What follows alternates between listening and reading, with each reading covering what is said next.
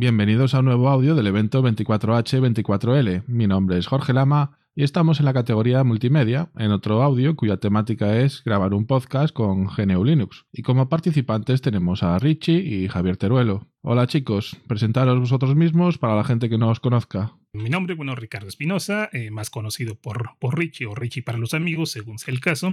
Eh, yo soy psicólogo y, bueno, animalista de corazón. Me gusta la vida en la naturaleza y cosas de estas, pero si esto no fuera suficiente, pues también me reconozco como un orgulloso usuario de GNU Linux. Nada pro, mero usuario de a pie que disfruta su sistema operativo y de lo que pueda hacer en él. Bueno, pues soy Javier Teruelo, un profesor de, de normal, de un instituto normal, que no tiene más conocimientos de la cuenta y que hace tiempo que se metió en este mundo de Linux y que descubrió que con ello podía hacer todo lo que necesitaba, le funcionaba bien y no le daba problemas. Y desde entonces aquí estoy. Y la primera pregunta de rigor, como siempre, es ¿por qué usáis GNU Linux habitualmente? Eh, pregunta difícil y si me permites, lo digo así porque es el único sistema que tengo, es lo que tengo disponible. Llevo ya cosa de 10 años utilizando lo que es Linux como único sistema operativo. De hecho, el portátil en el que estoy venía con Windows 10 y lo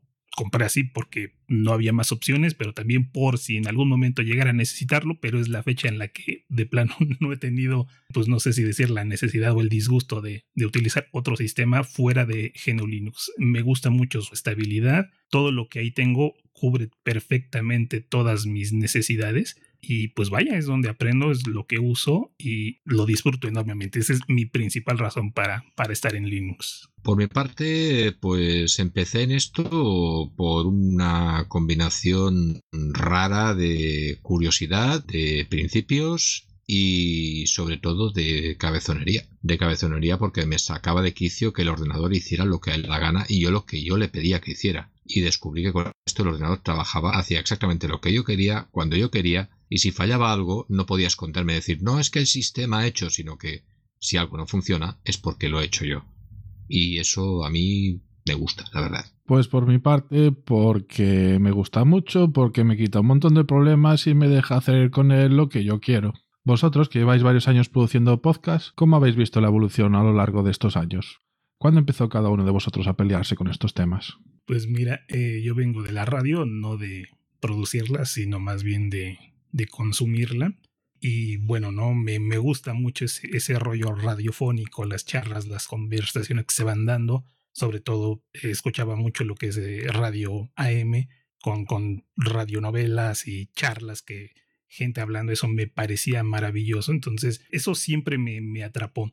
Y no fue sino hasta por ahí cuando en, en, iTunes eh, sacó su, su, reproductor, este me refiero para Windows, que yo leí en alguna parte así como podías agregar tu música, que podías suscribirte a podcast. Yo no tenía ni idea de qué era eso, hice la prueba, me gustó y desde ese entonces para acá me he mantenido en, en, este, en este mundillo, ¿no?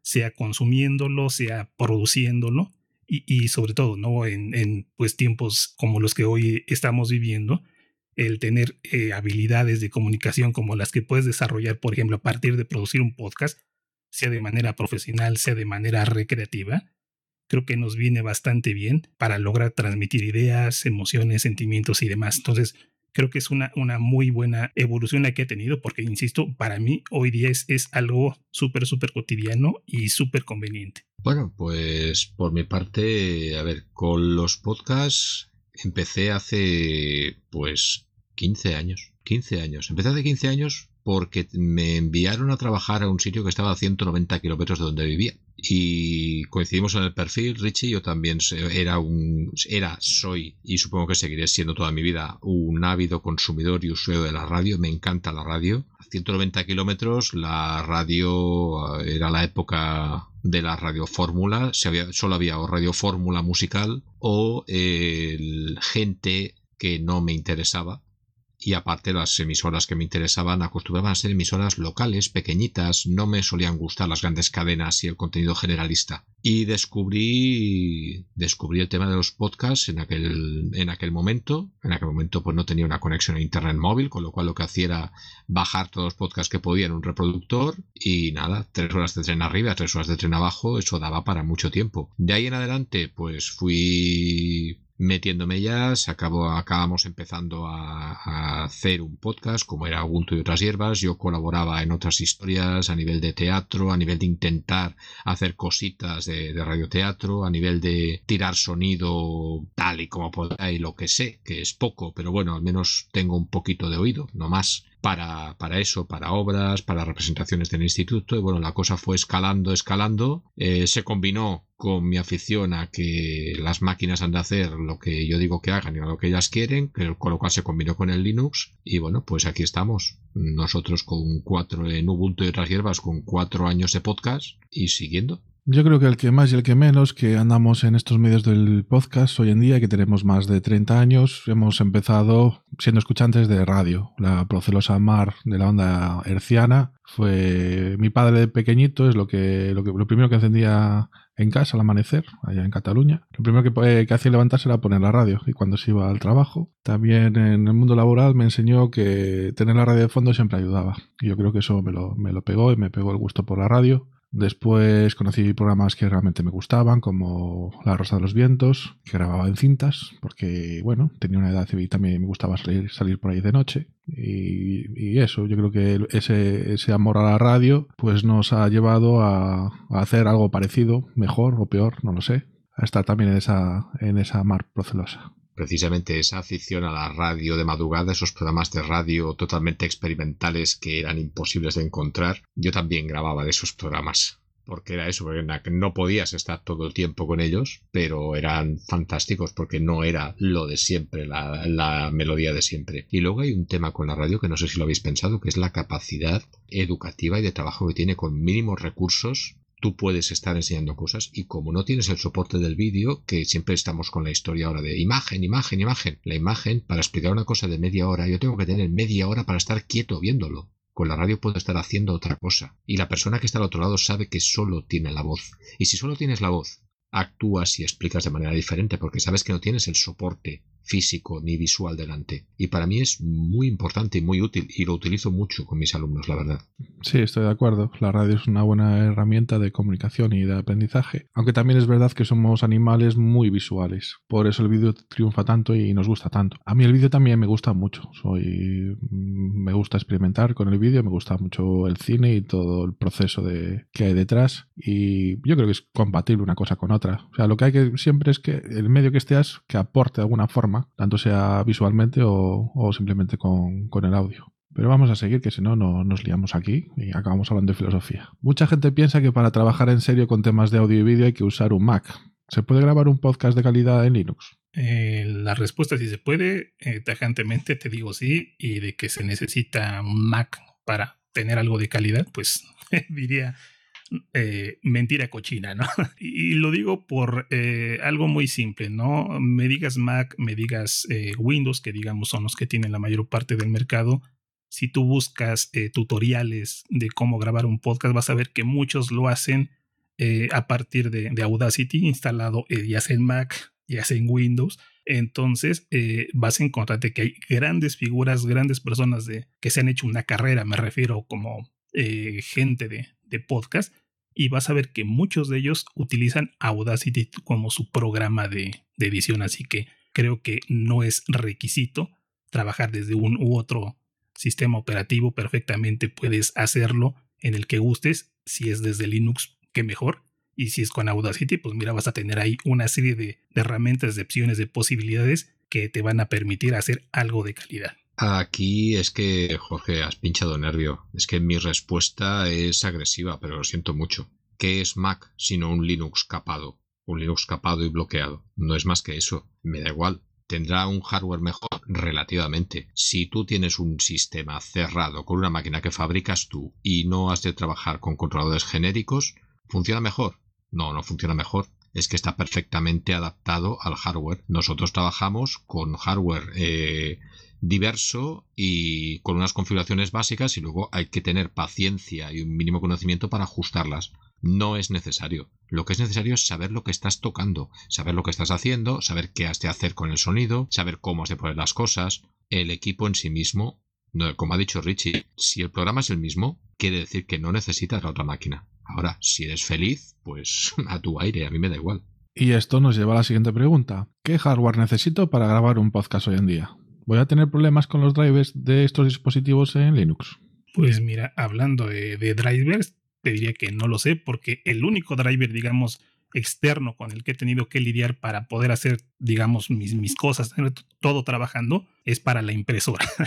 De ahí en fuera, eh, por, por el tema, por ejemplo, de los mixers que, que conecto, digamos, para trabajar mis, mis temas de audio, ninguno de ellos me he encontrado que tenga una leyenda eh, específica que diga eh, con soporte o con compatible con Linux. Ninguno lo dice. Al menos yo no me he encontrado. Ya ustedes me comentarán si se han encontrado alguna cosa rara que, tenga ahí algún driver, algún soportado directamente para Linux. Sin embargo, yo conecto y todo se me detecta, todo funciona. Tengo que configurar cositas con tema de ya, que ya hablaremos quizá más adelante, pero tal cual, eh, yo no he tenido ningún problema en, ese apartado. Entonces, a nivel de, hardware, pues ni siquiera te puedo decir que, tenga un requerimiento para lo que yo hago eh, importante en equipo. Te estoy hablando desde un i3, que no sería, digamos, el equipo más potente que te vas a encontrar entonces creo que con un equipo modesto perfectamente puedes trabajar el tema de podcast. Entonces creo que, es algo que nos facilita a muchos, digamos, el acceder a, este tipo de cuestiones. ¿Yo qué opino? Pues que, bueno, como ha dicho Richie, excepto controladores de impresora y en mi caso los controladores específicos de pizarras digitales, hace mucho que me he olvidado de controladores, muchísimo tiempo.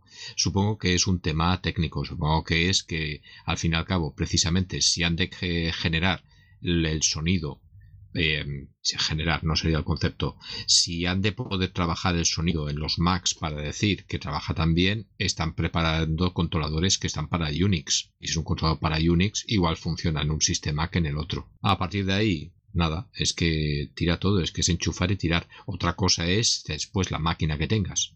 La máquina que tengas, que la tarjeta de sonido esté más blindada, menos blindada, más aislada, menos aislada, de más calidad, de menos calidad, pero una tarjeta de sonido USB con eh, micrófono y grabación simplemente cuando la máquina te hace mucho ruido, no cuesta nada y te reconoce cualquier equipo sin problemas. Inversión, eh, tener un micrófono medio en condiciones o unos cascos que no se te escape el sonido. Ya está.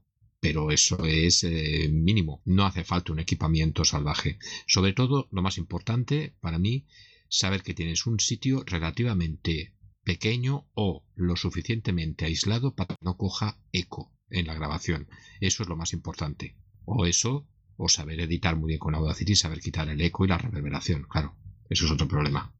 Yo, con afán un poco de, meter aquí un poquito de cizaña, no porque me caigáis mal, ni mucho menos, sí que tengo que decir que en mi experiencia, los equipos mm, básicos, entendiendo por básicos los que no son de una gama alta en precios y que usamos normalmente, como grabadoras, interfaces de audio, mesas de mezclas, micrófonos digitales y tal, no suelen tener problemas con los drivers, suelen funcionar todo. Donde sí a lo mejor puede tener algún problemilla con algún driver es con hardware más específico, ya de una gama mejor un poco más alta, como las superficies de control, que a lo mejor no todas encuentras un driver para Linux, o otro tipo de mesas de mezclas digitales, pero por digital no me entendáis la que se enchufa simplemente por USB, sino por mesa digital es otro concepto que es que no tiene más los controles físicos en la mesa, sino que se eh, regula todo mediante un programa o un navegador como la Soundcraft. Ahí tengo mis dudas. La Soundcraft, ahí por navegador, no tiene problema. Pero otro tipo de mesas digitales, pues no sé si realmente eh, funcionan plenamente en Linux hoy en día o no. Pero entonces el problema eh, ahí sí que tienes razón. Yo sí que me he encontrado con ese problema, pero no con la mesa, sino con el programa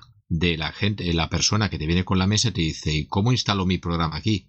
Es que esto, aquí, mi programa es Windows, aquí no funciona. Eh, entonces el problema no es la mesa, es el programa. Es decir, no estamos hablando de un problema de hardware, estamos hablando de un problema de software. Pero bueno, de todas formas, eso que el hardware genérico normal que se suele utilizar para grabar un podcast funciona todo perfectamente. Entonces esta pregunta me lleva a la siguiente, es a la otra pata. ¿Y qué software necesito para grabar un podcast en Linux? Pues de entrada lo que sería un, DAW, una estación de trabajo para, para audio. Hay diversas que vamos a encontrar en, Linux. Tenemos, por ejemplo, el que ya hemos comentado, que es Audacity, que para mí sería lo ideal para tema de podcast. Tenemos también, por ejemplo, lo que es Ardour, que está más orientado a la producción eh, musical sin embargo, es un eh, software que perfectamente puedes utilizar para, para trabajar el tema de, de podcast. Entonces sería un, eh, programa tal cual de grabación. Quizás se me ocurre algún programilla por ahí como, como EasyTag para meter lo que es la, la metadata que requieren tus, tus audios, que la información, el autor, qué tipo de audio es, si le quieres poner una portadita y demás para que se vea bonito, ¿no? Cuando estés reproduciendo eh, el audio desde algún podcatcher que te gusta, alguna aplicación que tengas en el móvil, ¿no? Para, descargar y escuchar ahí tus podcasts. Siempre, siempre viene más, más guapo este asunto. Quizá, quizá, quizá, porque no todo el mundo lo hace, algo que te permita llevar ahí una estructura, podría ser una hoja de papel perfectamente donde te vas guionando, o podrías pues tirar de un documento de texto, eh, sencillito, texto plano, podría servirte para tener ahí más o menos ordenadas tus, tus ideas, ¿no? De lo que vas a comentar, lo que quieres decir. Entonces, para mí eso sería, a nivel de, software, sería como que los requisitos indispensables para poder trabajar. Pues a nivel de software, la verdad, mm, no tengo. Incluso Richie está añadiendo más software del que utilizaría yo. Más, porque no es necesario. Ardour, por ejemplo, reconozco que a mí ahora mismo me va grande, es una cosa que tengo ahí pendiente por meterle mano pero bueno, como voy un poco a salto de mata, pues no tengo tiempo de sentarme para hacer las pruebas y lo que no voy a hacer es a meterme a una producción en serio con un programa que no controlo. Audacity, Audacity tiene relativa mala fama. Eh, tiene mala fama un poco por el tema de la interfaz, por, muchas veces por un problema que en realidad es muy sencillo de arreglar el problema de que es que tuve, se colgó el ordenador, tuve que reiniciar el ordenador y perdí todo lo que tenía. Pero eso la culpa no es de Audacity, la culpa es de que tú estás grabando todo el proceso temporal en la carpeta de temporales. Si entras en las configuraciones y lo guardas en otro sitio, no lo pierdes. La carpeta de temporales al reiniciar la máquina se borra. Son tonterías que a la que trasteas un poquito en serio con él, en realidad no dan problema. Después, tema complementos para, para jugar con el sonido.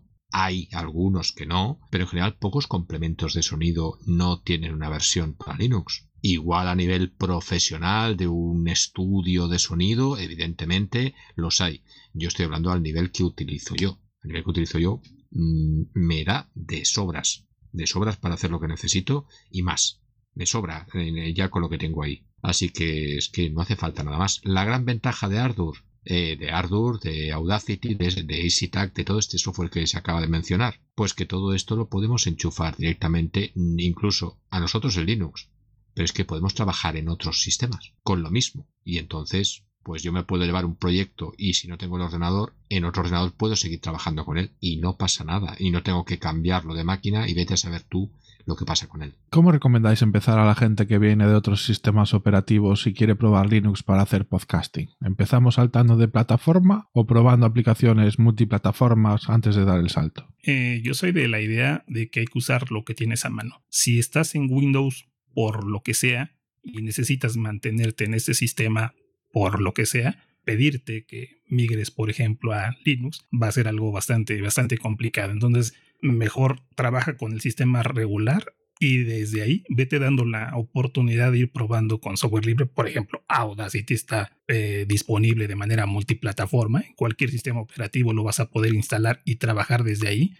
Y esto te va a permitir, digamos, irte familiarizando, conociendo las eh, ventajas que tiene el, software libre, las posibilidades que tiene. Y ya en el paso del tiempo, eh, pues quizá te decidas directamente a migrar a un sistema GNU Linux, sea en un sistema dual o, directamente, como es mi caso, que estoy utilizando únicamente software libre. Y, bueno, esta es al menos eh, en mi experiencia algo que es algo que va ocurriendo, que no, no pasa de la noche a la mañana, sino que es un proceso. Entonces, no tiene mucho ssentido pelearte, digamos, por el, el tema, ¿no? De, digamos, está bien la parte ética, yo reconozco, admiro a los que definen la parte ética que hay de detrás del software libre, pero también pues reconozco la realidad en la que estamos y entiendo esto, insisto, como un proceso que debe ser paulatino.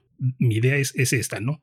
Trabaja en lo que ya conoces y ya después vas probando con otras eh, herramientas. Yo tiraría más por la parte ética, porque básicamente te darás cuenta de que lo que en una máquina te va más lento y cuesta mucho más, en la otra te va a ir mucho más rápido al, ir más ligero o en la máquina virtual, no tiene por qué ser una máquina física. Pero entiendo los problemas que hay. Aún así, mm, es una buena vía. Es una buena vía para entrar. ¿Por qué? Pues igual con eso no lo ves como una máquina de propósito general, sino que lo ves como una máquina eh, de uso específico. Pero una vez estás dentro es cuando te vas a dar cuenta de la potencia que tiene. Y si te llegas a plantear voy a grabar un podcast y necesito algo que funcione, te darás cuenta que máquinas limitadas te lo pueden hacer. Y ese mismo programa, siendo el mismo y funcionando, en esa máquina limitada, en otro sistema operativo, te va a costar mucho más que funcione. Ahora mismo, mm, podría, habitualmente, yo estoy trabajando con una máquina que es un Core 2 Duo con 4 GB de RAM. Es una máquina absolutamente limitada actualmente, que costaría muchísimo arrancar y ni siquiera ponerse en marcha, y que a mí me está funcionando sin problemas. Evidentemente, si ya me costaría eh, simplemente escribir un documento, ya ni te cuento lo que sería grabar, grabar quizá, pero editar sonido en esa máquina. Sería una pesadilla. ¿Qué echáis de menos en Linux a la hora de grabar? Vamos a enviarle una cartita a los Reyes Magos o a Santa Claus. A ver, decirme. Pues mira, ¿cómo se llama este proyecto? Lo que es Pipewire o Pipewire o como se diga, es, tiene que ver con esta parte del, servidor de, audio que bueno, es un poquito complicado explicarlo esto, pero eh, cuando estamos en, en, Linux hay algo que hace que suenen los sonidos, que es, que es alza, pero es algo que solo entiende, pues no sé, alguien que haya vivido en la Matrix, ¿no? Este, códigos, numeritos, cosas muy raras, muy complejas. Y por eso está también lo que es Pulse Audio, que bueno, nos da una interfase visual, gráfica más amigable para el usuario, pero que se llega a quedar corta en determinados momentos y pues lo que nosotros, eh, muchos, eh, no sé, eh, en caso de, de Javier, si trabajé con Jack, estoy casi seguro que si no lo trabaja con él, por lo menos lo debe conocer, que bueno, nos da otra serie de posibilidades para trabajar el tema de audio. Quizás algo que, eh, digamos, para un usuario así muy básico no hace falta, pero por ejemplo, a mí me tocaba cuando estaba comenzando en ese tema, que estaba, por ejemplo, como ustedes, eh, hablando con varias personas, me refiero a distancia, o por ejemplo, estaba reproduciendo sonidos que estaban grabados a una diferente frecuencia de muestreo y, y, terminaba yo con una voz de pitufo, ¿no? Entonces era terrible el no saber qué está pasando, qué líos es esto, ya se descompuso, me voy a Windows o lo que fuera, ¿no? Son, son temas que tienen que ver con el audio. Entonces, a mí personalmente lo que me gustaría que se incorporara sería un servidor de audio que funcionara sin tener que quebrarte la cabeza para tenerlo funcionando, porque la curva de aprendizaje, pues no digo que sea la más tortuosa, pero sí es complicadita, tiene lo suyo. Entonces, eso sería lo que a mí me gustaría. Un, un servidor de audio que funcionara, que no sé si llegará. Ahorita tenemos lo que tenemos. Como deseo, ahí queda. Pides mucho, Richie, pides mucho. Yo me conformo con un manual de Jack comprensible y que tenga tiempo también, que me regalen junto con el manual el tiempo para sentarme, porque de momento yo no me atrevo todavía a meterle mano a Jack. Quieren siempre la forma fácil. La vida es difícil, es un camino de piedras. Bueno, yo voy a poner Joder, aquí unos minutos, nada más, un poquito de tiempo, Jorge. Voy a hacer mi cartita de los Reyes Magos. Voy a poner música de violines. Queridos desarrolladores de navegadores y entornos de escritorio, muchas gracias por vuestro trabajo. Me encanta lo que hacéis, pero por favor, no me pongáis la ganancia automática de los navegadores porque me da muchos dolores de cabeza. Cuando intentamos hacer grabaciones a distancia, conectándose la gente a través de un navegador en diferentes plataformas, intentamos ajustar los niveles de los micros, pues resulta que tú lo haces con toda tu buena voluntad, pero porque por detrás está esa forma automática de ganancia que no sé a quién se le ocurrió ponerla, pues el micro se dispara hasta arriba de todo y no te deja cambiarlo. Así que por favor cambien eso. Eso nos afecta en Mumble, ¿no? ¿Verdad? En Mumble no. ¿Y en Mumble... versión de navegador que corre una por ahí, por lo que sé? Ahí sí le podría afectar, sí. Eh, Mumble le faltan un par de cosillas, pero de todas formas, es para mí, de, eh, bueno, hay otra herramienta que aún no he puesto en producción, pero que también tiene muy buena pinta y ya, ya te la comentaré en un par de semanas. Vale, Vamos a pasar a la siguiente pregunta. Ya habéis comentado bastantes cosas sobre Audacity, pero me gustaría que comentarais aún más, porque Audacity es muy conocido y usado, tanto en Linux como en Windows, pero mucha gente lo critica. ¿Qué opináis sobre este tema? Eh, pues lo critiquen. no sé por qué lo critiquen. Me refiero a que a mí me gusta, lo utilizo bastante. De hecho, es la herramienta, digamos, que más me, me animo a volcarme, digamos, en lo que es eh, la cuestión de Linux, porque una vez lo vas utilizando, vas viendo las cosas que puedes hacer. es bueno, si esto hace Audacity, bueno, pues que podrá hacer otro tipo de, aplicaciones, ¿no? Que, que, tenemos en GNU Linux.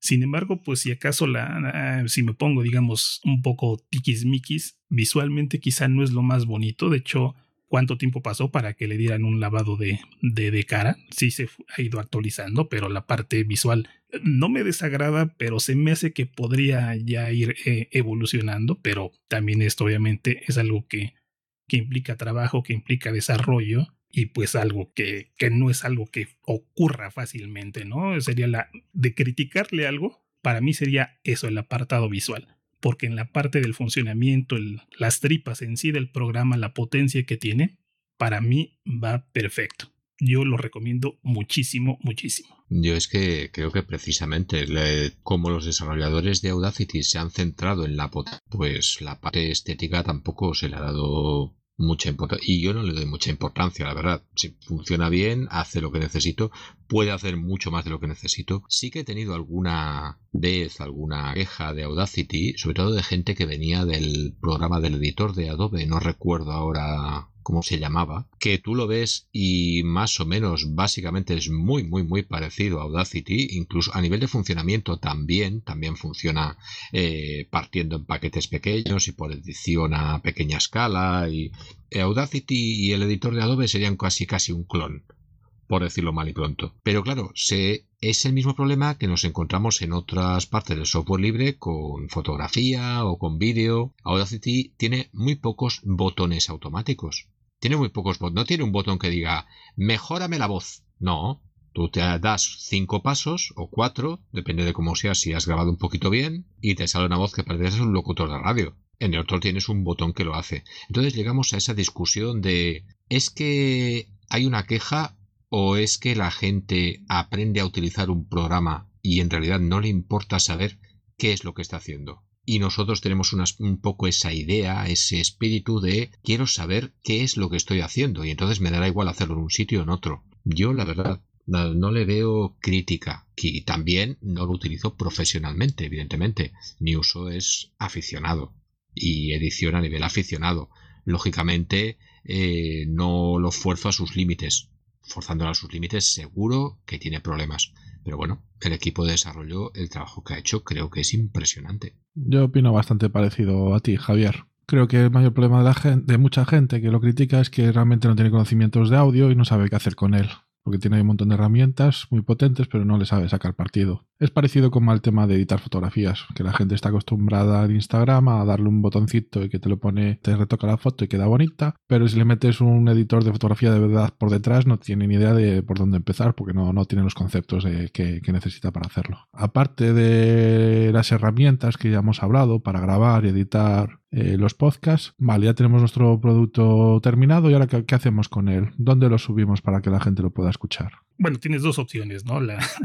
La, económica o la, la, no económica, me refiero, eh, hay que alejarlo eh, los audios en algún sitio. Afortunadamente hay muchas plataformas gratuitas en las cuales puedes subir tu audio, que finalmente lo que van a hacer estas plataformas es, vamos a decirlo así, eh, llevar una base de datos, un registro de todo esto que vas tú subiendo y lo va a eh, guardar, almacenar en lo que es un, feed, que básicamente es esta posibilidad de suscribirme y, estar al tanto, ¿no? De, del contenido que vas publicando.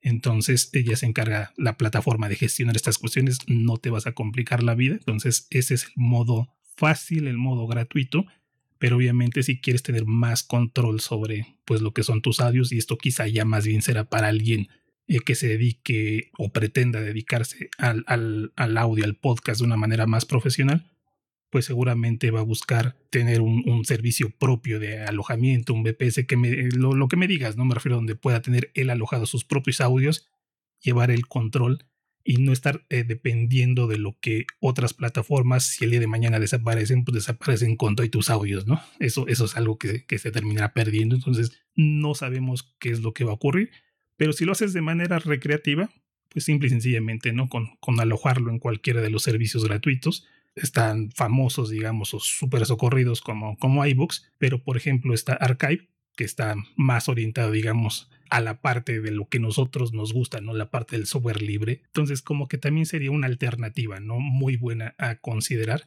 para tener ahí nuestros audios disponibles. Obviamente, ¿no? Que la gente nos pueda, nos pueda escuchar. Pues yo empezaría por buscar una plataforma que de verdad guardara los audios. Porque hay un montón de cosas que se están vendiendo como plataformas por ahí que lo único que hacen es enlazar.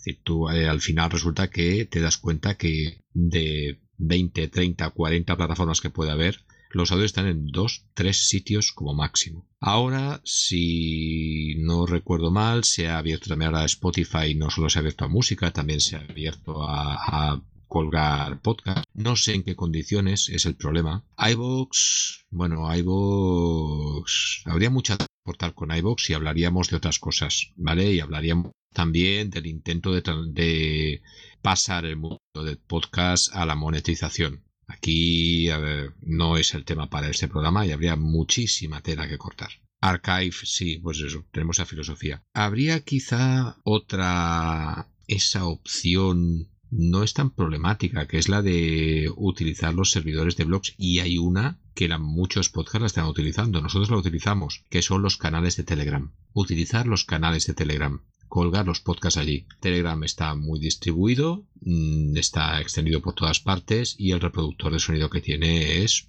más que razonable. Hemos de pensar que la mayoría de los podcasts no se escuchan con unos cascos en alta calidad. Se suelen escuchar pues con unos cascos pequeños, en movimiento, hacia un lado, hacia el otro.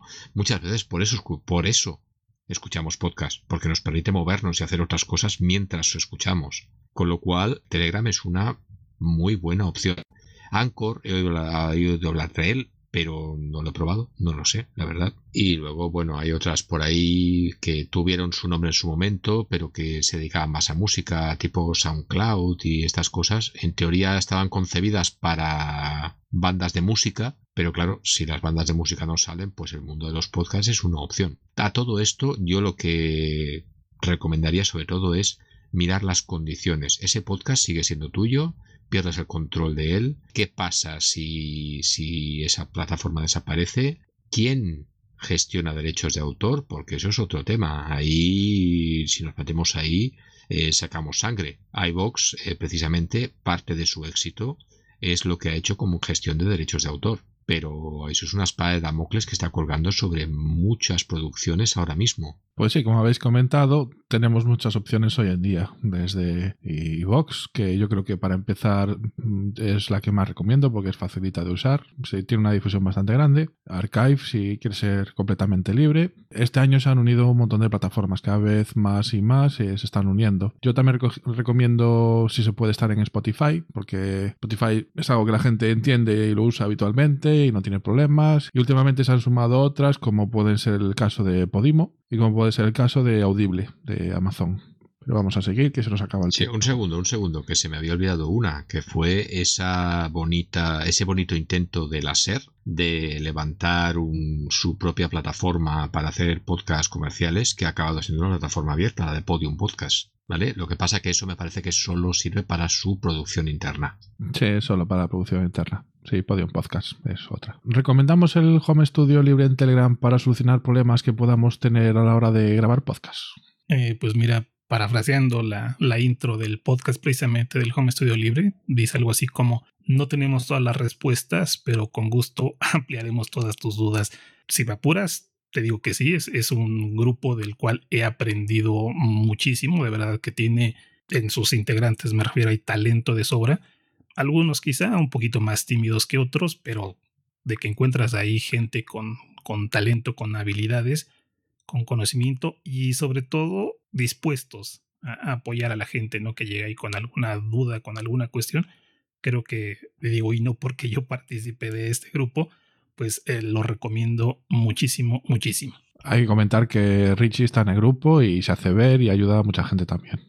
A ver, yo el grupo este me enteré por el podcast también, no he entrado todavía por circunstancias, pues voy un poquito acelerado últimamente, pero cualquier grupo de, esto, de estos que se ha montado, de, gente que trabajamos con software libre, que tenemos esta filosofía y que vamos a colaborar, es bienvenido, siempre, siempre es bienvenido porque no habrá mejor fuente de información que esa. A veces eh, seremos contradictorios y discutiremos entre nosotros. Bueno, es parte de la gracia. Aquí te voy a dar, Javier, porque están haciendo unos directos a través de YouTube los domingos, muy interesante, y vas a tener que verlos sí o sí, y te va a gustar. El domingo. Bueno, vale, cuando pueda. ¿A qué horas? Nuevamente son alrededor de las 7 de la tarde del domingo. Pero bueno, quedan ahí grabados. Si no te vales ahora, pues lo ves en otro momento. A ver qué puedo hacer. Javier, cuéntanos tu experiencia con Ubuntu y otras hierbas en grabación como podcast. Bueno, pues esto fue una... Como gente que produce podcast con Linux.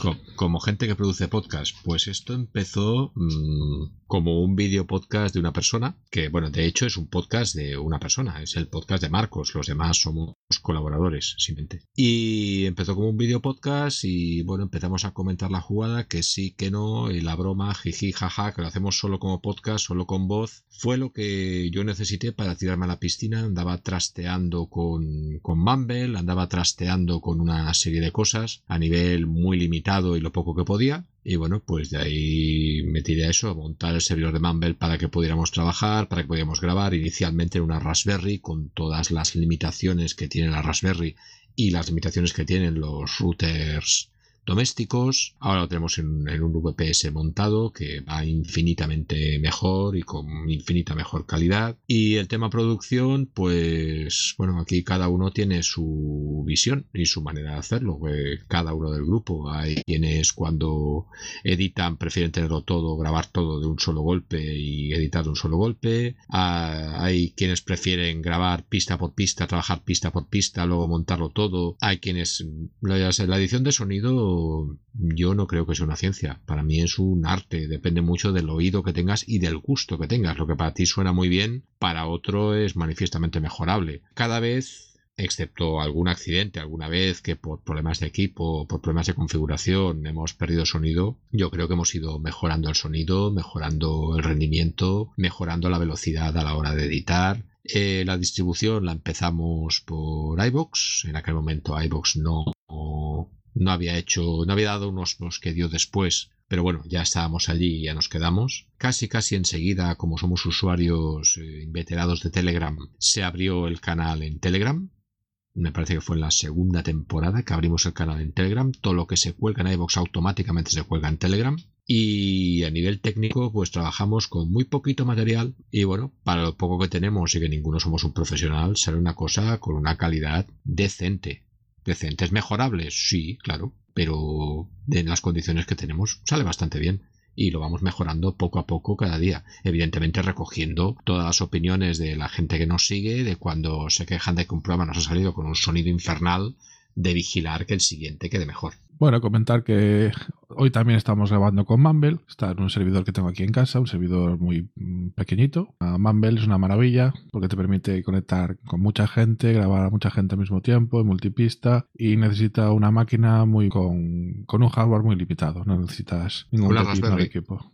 Mm, sí, la Raspberry también la, he montado en alguna ocasión. Richie, cuéntanos tu experiencia en los podcasts que produces o los que participas. Pues mira, tengo un, podcast personal que obviamente, insisto, soy psicólogo, mi área es, es, es otra ajena al, mundo en general del software libre, que se llama Richie Comenta. Esto eh, yo lo subo precisamente en Anchor y Anchor lo manda a no sé cuántos lugares, pero es algo que simplemente son, son ideas, son cositas que luego me vienen y, ahí van saliendo, ¿no? Mi participación, digamos, principal, pues tiene que ver con lo que se hace, ¿no? Dentro del Home Studio Libre, que es donde, donde estoy más volcado en, últimamente, ¿no? En, el trabajo en este sentido. Y por otro lado, bueno, pues lo que trabajo con, eh, pues el equipo, ¿no? De, de Radio, produciendo cantidad de, de, contenido, de vídeo, de, de podcast, orientados en principio a lo tecnológico, pero que bueno, pues como todos venimos de, del mundo linuxero, pues invariablemente lo terminamos tocando en algún momento.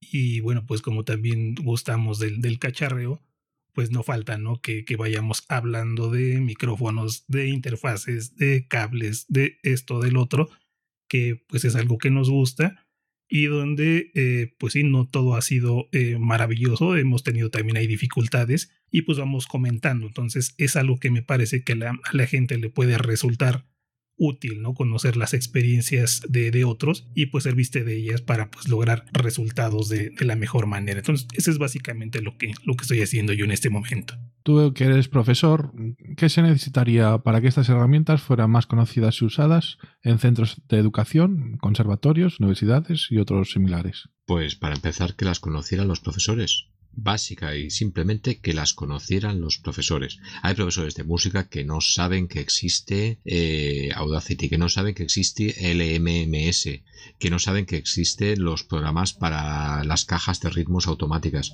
Bueno, que no saben que existe Linux, para empezar. ¿vale? Y algunos saben que existe Linux, pero se creen, siguen con el mito que hemos dicho antes, de que la, para trabajar sonido necesitas un Mac o al menos un Windows bien configurado y con una tarjeta de sonido que te cueste 300 y 400 euros. esa mitología existe y cuesta mucho. Otra forma, que lo que pasa que es mucho más lenta, claro, esa sería la rápida.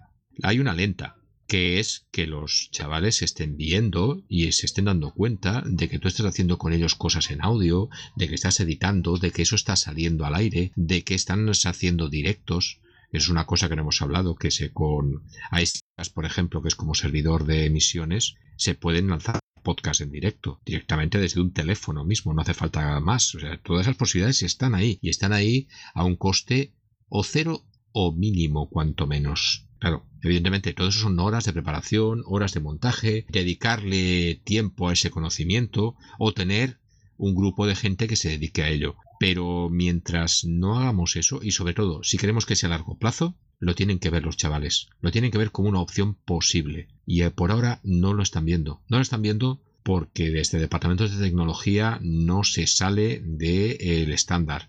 Desde música no se sale del estándar. Y los poquitos que salen del estándar, pues a veces les falta formación y es muy, muy, muy difícil encontrar esa formación.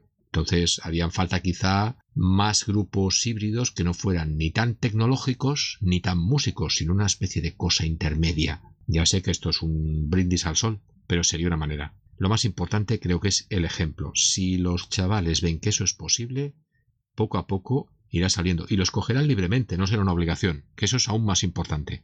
Si no lo ven, si siguen viendo lo mismo, repetirán el mismo comportamiento el, uso de, de, podcast, digamos, eh, combinándolo, ¿no? En, la parte educativa, creo que es algo muy bueno, muy útil. Yo, por ejemplo, aunque no es propiamente podcast, lo que hago es, por ejemplo, eh, escuchar audiolibros o tener alguna aplicación de estas en el móvil que te va leyendo libros y me permite de verdad eh, estar, si quieres, barriendo mi casa mientras voy escuchando algo, ¿no? Y me voy cultivando. Entonces, este tipo de, forma, este tipo de visión, creo que se puede utilizar eh, muchísimo. Creo que es una herramienta con mucho potencial que por lo que sea eh, lo estamos volviendo o se ha estado utilizando, pues más bien en una parte recreativa, que no está mal, pero me parece que en la parte educativa puede venir muy bien, sobre todo por eh, esto que que implica ¿no? el, transmitir un mensaje, el organizar tu, tu, cabecita, tus palabras para expresarlo de la mejor manera.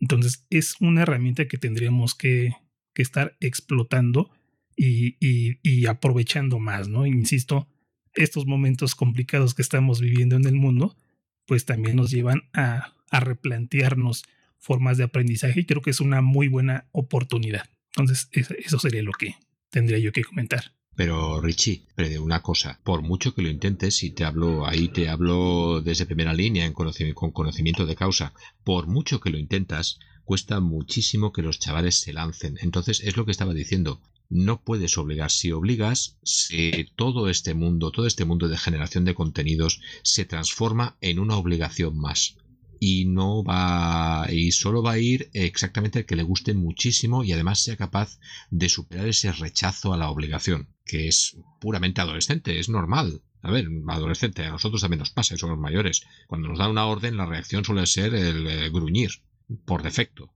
¿Qué es lo que pasa? Que cuesta, la única forma de que de verdad se enganchen es que vean que tú lo estás haciendo y que les des la oportunidad. ¿Y eso qué quiere decir? Eso quiere decir asumir un mucho, mucho trabajo personal del cual muchas veces no ves resultado, no ves fruto, no se ve a corto plazo. Y estamos en un mundo muy cortoplacista, muy lo que yo hago ahora me tiene que dar resultado ya. Y no que me aparezca una persona de aquí a cinco años diciendo, oye, ¿sigues con aquel proyecto de montar radioteatro? Digo, sí, pues voy haciendo la cosa. Eh, cuenta conmigo para hacer. Eso no hubiera pasado si, hubiera, si se hubiera hecho obligándole. Claro, es muy difícil. Y luego tienes la presión, en el nivel de enseñanza, la presión de los currículums. ¿Qué está haciendo usted? No, estamos montando un podcast sobre la Revolución Francesa. ¿Y cuándo piensa acabar esa parte del programa? Que ya no llega. ¿No ve que están aprendiendo para preparar eso mucho más de lo que aprenderían leyéndose el libro? Pues no, no lo entienden. No lo entienden. Les cuesta mucho. Fíjate, si me permites comentar, eh, hay otro proyecto de podcast que, que, tengo, no lo comenté porque es, si quieres decirlo así, es súper, súper personal, que se llama Richie Comenta, que es un, eh, digo, no Richie Comenta, se llama Dos sin Azúcar, que es un, un podcast que estoy eh, grabando con, con, una, con una amiga, una colega, que curiosamente tiene, digamos, le da miedito esto de hablar en público y demás. Entonces le propuse, ¿sabes qué? Vamos a grabar un podcast de que lo que quieras, hablamos tonterías, lo importante es hablar. Y mira que en los pocos e-, episodios que hemos hecho, ella misma me ha comentado, ¿sabes qué? Es que noto que ya me da menos miedo que pueda hablar mejor y inclusive hace poco este, dio una, una charla y, y, de como yo le he visto que las imparte a cómo las está dando ahora, pues ya la veo más suelta, ¿no? Mete la pata, claro que sí, pero lo hace con más seguridad. Entonces es algo que el partir de, de la elaboración de un podcast, también a ella, aunque ya no está, digamos, en un nivel formativo, no es una, una niña en escuela, pero mira, también ha aprendido. Entonces, esto también son, insisto, son ejercicios que nos pueden servir Quizá es difícil implementarlos tal cual, pero pues nos, van aproximando, ¿no? A, aprender nuevas habilidades. Entonces creo que es, que es una manera también de, de utilizar estas herramientas es que si, si nos eh, pues, escuchamos a nosotros las primeras cosas y las primeras grabaciones que hicimos, los primeros podcasts, y puede hacer, pues como te digo yo, en mi caso, cuatro años, dices, pero vaya pardillo que era, qué mal que lo hacía. Mm, bueno, poco a poco vamos mejorando con la práctica. Me parece cuál era que 10.000 horas era lo necesario para tener el control absoluto de cualquier cosa eh, vamos sumando. No lo hagan, no se escuchen, escuchen más de dos años para atrás. No, escuchen. a Jorge. no, yo también las mías del principio eran muy penosas, pero bueno, hay que empezar. De, los comienzos son siempre duros, o deberían ser siempre duros. Eh, recomendadme webs, podcasts, canales de YouTube y de Telegram donde poder seguir aprendiendo más sobre estos temas que hemos hablado hoy. Ay, me la pones complicada porque va, va, va a sonar un poco repetitivo pero, por ejemplo, ¿no? Ahorita se me vienen a la cabeza lo que es, por ejemplo, Podcast Linux, que, bueno, está orientado, digamos, a, Linux en general. Entonces, para los, los recién llegados, ahí nuestro amigo Juan Fuebles hace, hace una labor eh, impresionante. Dando, dando a conocer las, las herramientas de, software libre. Ahí nos vamos apoyando, apoyando en él. Está, por ejemplo, compilando podcast, que bueno, nos va informando de, desarrollos de, de novedades que hay en el del mundo de, de Linux y en algún momento pues también se toca no el, el desarrollo de, de, temas que a nosotros nos, nos interesa la parte de audio la parte multimedia del desarrollo de, de, software en esta línea me viene muy bien. No me cansaré de hablar de Kill Radio porque pues es mi casa y ahí vamos hablando insisto de todas estas cuestiones tecnológicas y obviamente no me voy a olvidar del Home Studio Libre donde están eh, mis, mis esfuerzos concentrados pues para compartir ¿no? lo, lo que íbamos teniendo respecto a, a cuestión multimedia, producción musical, al trabajo con, con audio en general. Y pues no puede faltar eh, Ubuntu y otras hierbas. El Kilo Radio hace tiempo que no publicáis. Estáis un poquito baguetes. Hay que publicar más pues eso habrá que organizarlo con el grupo, pero sí, nos pondremos, nos pondremos al hilo ahí a, trabajar en serio. Pues yo poco más puedo decir porque ya básicamente las grandes eh, redes de, de lo que sería podcast e software libre ya están ahí. Están ahí todas, eh, Salmorejo, Kilo Radio, eh, compilando. Es que son esas. Bueno, en realidad muchos de los que están, en realidad, quizá el mejor resumen para saber y ampliar y saber a quién poder seguir para aclarar estos temas es seguir estas 24H24L. Porque más o menos estamos todos aquí. Entonces a partir de ahí ya escucharéis quién interesa, quién no interesa, si te cae bien, si te cae mal, si defiende la línea, si aguantas su voz, si no la aguantas, que esa es otra, que eso también cuenta y también es importante. Y a partir de ahí, pues adelante, porque poco grupo más puedo decir. Y Ubuntu y otras horas, pues no sé, poco nos dedicamos más a la, a la conversación de tema eh, podcasting, hablamos bastante poco en realidad, por eso, porque nos testamos al nivel que estáis en Salmorejo o que estáis en Kilo Radio o que está o que está en, compilando que eso es otro otro nivel o al nivel que está Jorge. O sea no llegamos al nivel ni por una apuesta. Pero bueno hacemos lo que podemos Ah, y perdón, perdón, eh, me acabo de acordar de un foro que también eh, consulto bastante y que al que se está iniciando en esto le puede servir bastante, lo que es Hispasonic. Pues más que nada, número uno, al ser un foro en, idioma español, pues si no manejas el idioma inglés, obviamente te va a facilitar las cosas. Pero los foros son muy buenos. Hay mucha gente preguntando, por ejemplo, respecto a interfaces y demás. Oye, ¿y esto será compatible con Linux? Y te vas a encontrar la respuesta, ¿no? Esto sirve, esto no sirve. Pensando en aquellos que estén también pensando en, en adquirir, en hacerse con su equipo, que tiene la duda, ¿no? De si esto le va a, ir o no bien. Pues si no quieres eh, escuchar audio, si no quiere ver vídeos, pues también puede leer ahí los foros y va a encontrar mucha información muy, muy útil.